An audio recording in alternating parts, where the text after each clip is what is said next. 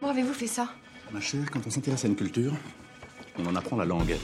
Bonjour, vous écoutez le podcast de La Classe. Le thème de la saison 2 est l'environnement. Comment dit-on bravo, monsieur, dans votre langue? Comme ça Épisode 4, la pollution atmosphérique.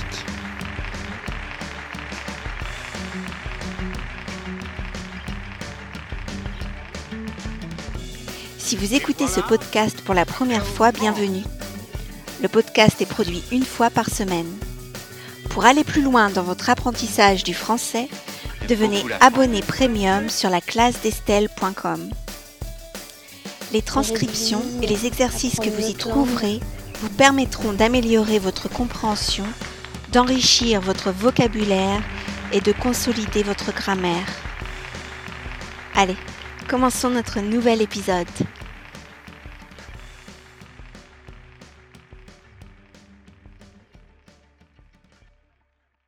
Nous savons tous que nos villes, petites et grandes, sont touchées par la pollution atmosphérique. Nombreuses sont les activités humaines qui polluent.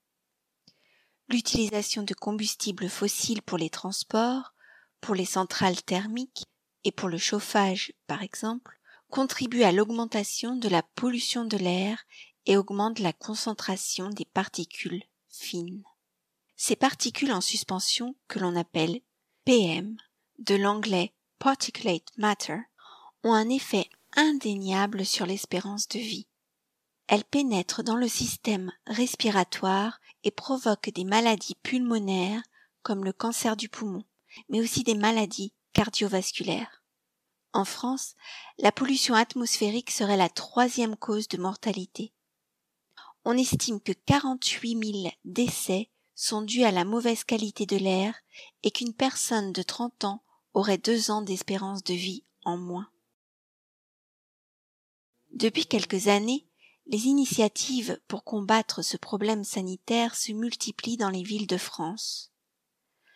De nombreuses mairies ont mis en place des systèmes de vélos en libre service pour encourager les habitants à laisser leurs voitures chez eux.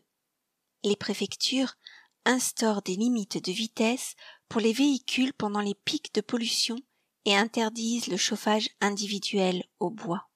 La mairie de Paris a aussi mis en place un système de vignettes anti-pollution appelé critères. Chaque véhicule circulant à Paris doit être muni d'une vignette pour identifier le niveau de pollution du véhicule. Elle interdit tout véhicule ayant un taux de pollution trop élevé. Il est essentiel que les mesures se multiplient afin d'améliorer la santé et la qualité de vie de chacun. Et voilà, notre épisode est terminé.